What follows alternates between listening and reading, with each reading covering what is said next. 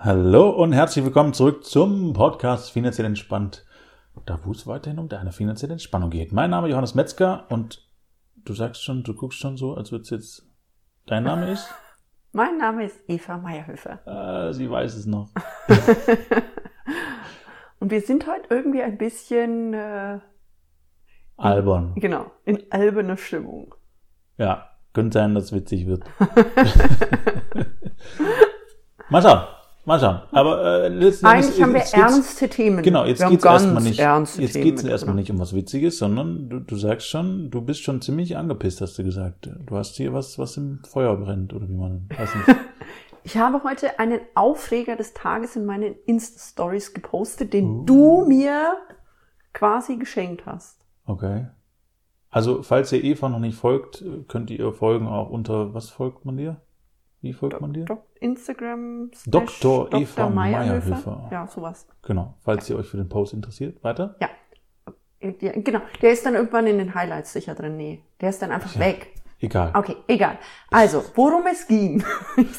ich sage ja, wir sind in einer albernen Stimmung. Worum es ging, war, dass Johannes vorhin, also wir sind quasi, an, wir hatten beide Termine und sind dann aneinander vorbei und das, was Johannes mir mitgeteilt hat, war, ich war gerade in einem Beratungstermin und der Kunde hatte einen Bankberater, mit dem er unzufrieden war. Deswegen hat er sich mit dir in Verbindung gesetzt. Und unzufrieden war er, weil der Bankberater ihn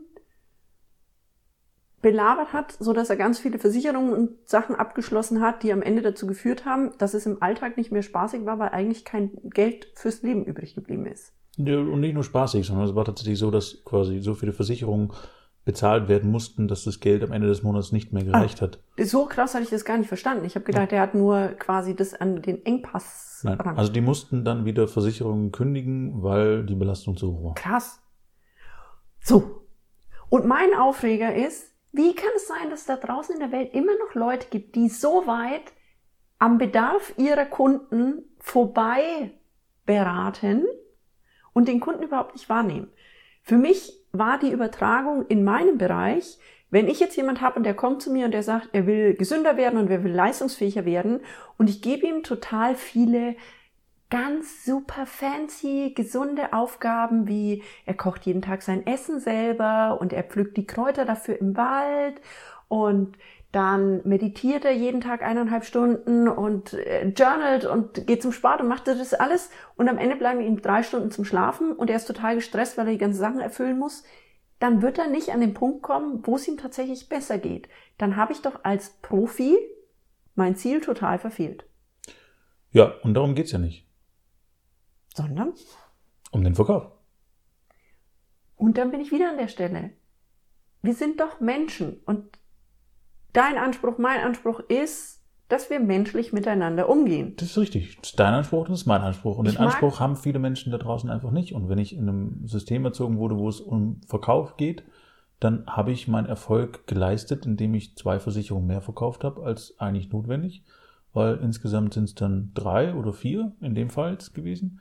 Und damit habe ich für meine Firma, für mich einen guten Dienst geleistet und habe dementsprechend genügend Income generiert oder was auch immer, um dementsprechend stolz auf mich zu sein. Das heißt, es ist dieses, ich sage jetzt mal, in dieser Stelle die Kollision der Weltbilder. Der andere ist klar in diesem Weltbild drin von nach mir die Sinnflut. Wenn ich an dieser Stelle viel verkaufe, habe ich viel Gewinn, alles gut. Mein Weltbild wäre mehr dieses, ich mag nicht, also was du nicht willst, dass man dir tut, das fügt auch keinem anderen zu. Ich habe keine Lust, dass ich von Leuten über den Tisch gezogen werde. Dann mhm. ist doch mein Ansatz genau derselbe. Ich werde mit meinen Klienten so umgehen, dass die das Gefühl haben, nicht über den Tisch gezogen zu werden. Mhm. Das ist richtig. Woran kann ich als Kunde erkennen, dass der andere bei mir ist? Naja, als allererstes in dem konkreten Beispiel würde ich sagen, er darf sich sehr ausgiebig mit dir beschäftigen. Also das heißt, wenn er dich in dem Fall nicht fragt, was du tatsächlich brauchst und was notwendig ist und wie du das machen kannst.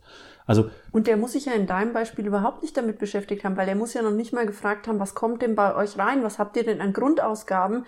Das heißt, dem muss sein Kunde völlig egal gewesen sein an dieser Stelle. Letztlich vermutlich, ja. Oder es wurde falsch kommuniziert oder er ist gar nicht nachgefragt oder okay. sowas in die Richtung. Nur auch da, wenn ich, wenn ich so viele Versicherungen verkaufe, dass es am Ende des Monats quasi nicht mehr reicht für die, für die ganz normalen Grundkosten oder für das, was dann kommt, dann ist es einfach am Bedarf vorbei. Also das heißt, es muss irgendwo da ein Kommunikationsfehler, Schwierigkeit oder gar keine Kommunikation stattgefunden haben, um das überhaupt rauszufinden. Also das heißt, das ist auch das, was ich immer sage. Mein, mein, meine erste Frage im Coaching ist immer, was ist dein Ziel?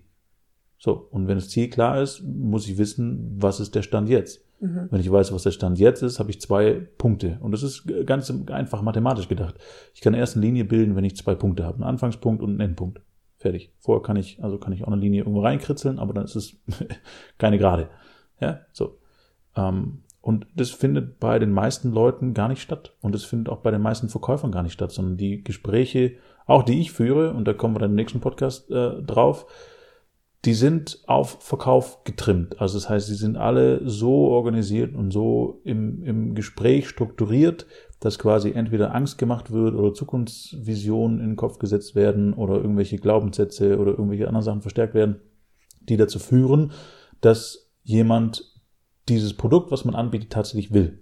Aber das hat einfach nichts damit zu tun, ob es bedarfsgerecht ist, ob es dem Kunden tatsächlich hilft oder ob er es tatsächlich braucht oder äh, ja, das ist einfach dran vorbei.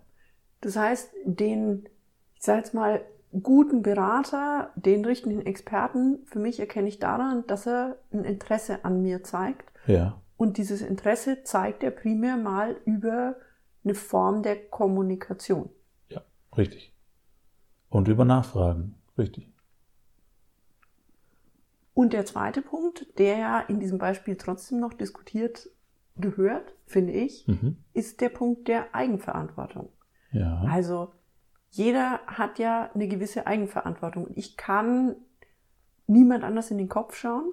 Ja. Das heißt, welche Eigenverantwortung hat denn der Kunde an dieser Stelle, der jetzt eine Investmentberatung haben möchte, damit er am Ende damit tatsächlich für sich fein ist, zufrieden ist mit dem, was er bekommen hat?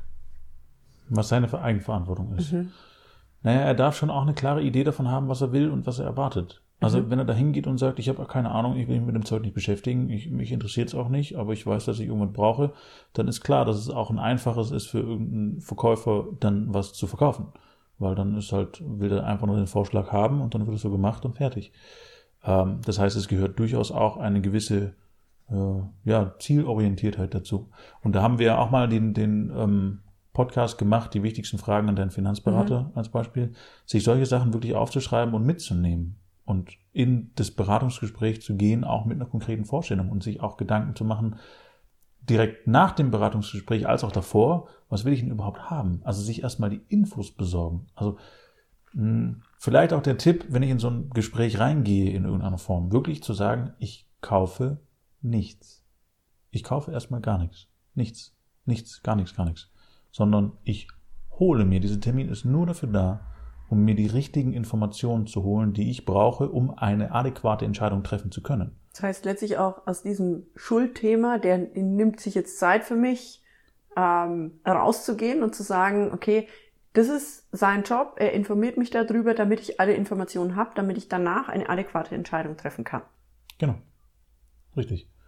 Und dann wird schon auf einer ganz anderen Ebene diskutiert. So, dann mhm. sind wir gar nicht mehr im Verkauf, sondern auch im Nachfragen von Informationseinholen. Was ist, wenn das passiert? Was ist, wenn das? Was ist hier? Was ist dort? Und das brauchst du als Finanzberater, als Investmentberater ja auch, weil wenn du diese Informationen nicht hast, kannst du für deinen Kunden ja überhaupt nicht das Richtige raussuchen. Das heißt, der Kunde muss sich in irgendeiner Form im Vorfeld zu so einem Termin mit den Sachen beschäftigt haben und selbst wenn er sagt, ich habe keinen Bock, diesen Ordner aufzuschlagen, er muss zumindest die Ordner raussuchen, damit du den aufschlagen kannst und mal reingucken kannst, was er denn bis jetzt hat, wo er jetzt gerade steht, was denn überhaupt zur Verfügung steht. Genau. Also das heißt, selbst wenn sich die Leute damit nicht beschäftigen wollen, in irgendeiner Form, dann suche ich die Zahlen halt raus. Äh, das passt, aber wir brauchen die halt einmal, um, wie gesagt, einen Startpunkt zu haben.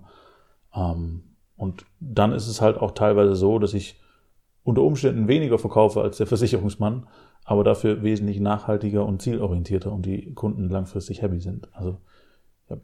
Ja, und der dann auch die Wahrscheinlichkeit höher ist, dass jemand sagt, ich bin damit so glücklich, ich erzähle das auch meinen Freunden und Bekannten. Richtig. Genau.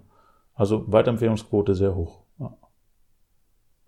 Das heißt, zusammengefasst, ich darf als Kunde mich im Vorfeld damit beschäftigen, damit ich weiß, wo ist mein Startpunkt, mhm. Damit ich weiß, welche Informationen brauche ich, um eine entsprechende Entscheidung treffen zu können.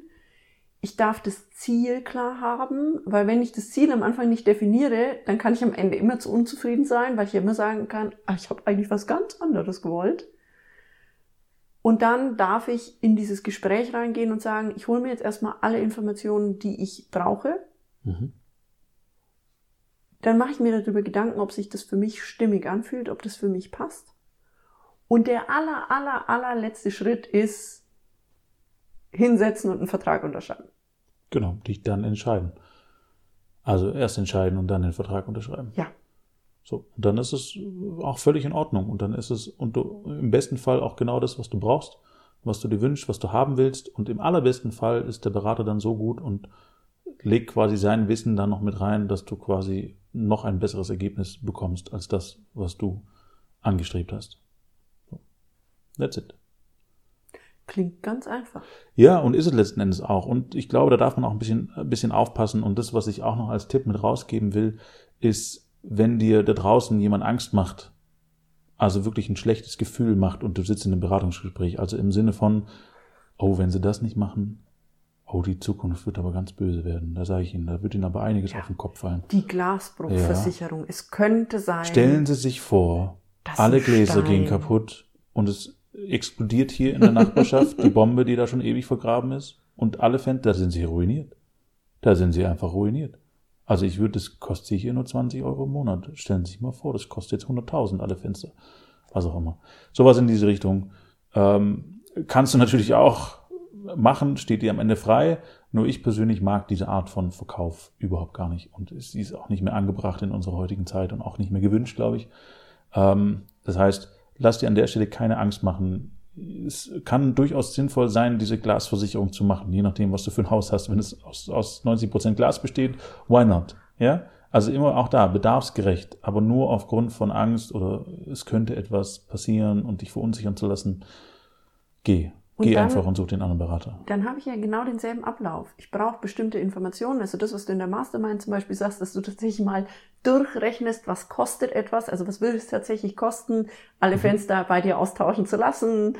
Ähm, du kriegst die Information, was zahlst du da tatsächlich ein, was kriegst du am Ende raus, wie sicher ist es, dass du das kriegst. Ja. Und erst wenn du alle Informationen hast und ein gutes Gefühl dabei hast, dann wieder entscheiden und unterschreiben. Und unter Umständen, wenn die Versicherung relativ teuer ist, weil viel Glas da ist, mal zu gucken, was passiert, wenn du das Geld von der Versicherung zur Seite legen würdest, wie schnell äh, geht es quasi, Gelder aufzubauen, um das dann tatsächlich bezahlen zu können, falls dieser Fall eintritt. Was ich ja im Endeffekt wieder nur dann machen kann, wenn ich tatsächlich meine Zahlen klar habe. Richtig.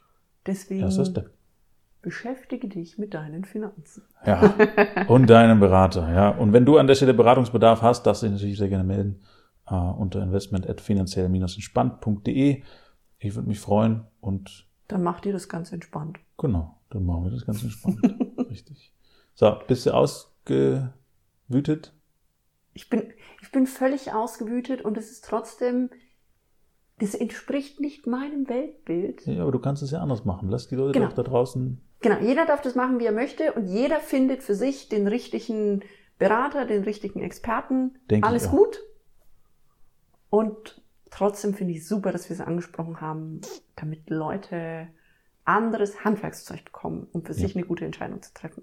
Richtig. So. Und im nächsten Podcast geht es darum, dass ich einen Verkaufs- bzw. zwei Verkaufsanrufe bekommen habe, wo genau so eine Struktur drin ist und ich das auch mh, mm, ein bisschen so wahrnehme, als es aus dem letzten Jahrtausend oder sogar Mittelalter äh, und es nicht mehr der Verkauf ist, der langfristig funktionieren. Also es geht um die unpassenden Dirty Sales Tricks aus dem letzten Jahrtausend. Genau. Ja. Also, wieder einschalten. Ich freue mich drauf, wenn du dabei bist. Bis nächste Woche. Ciao. Tschüss.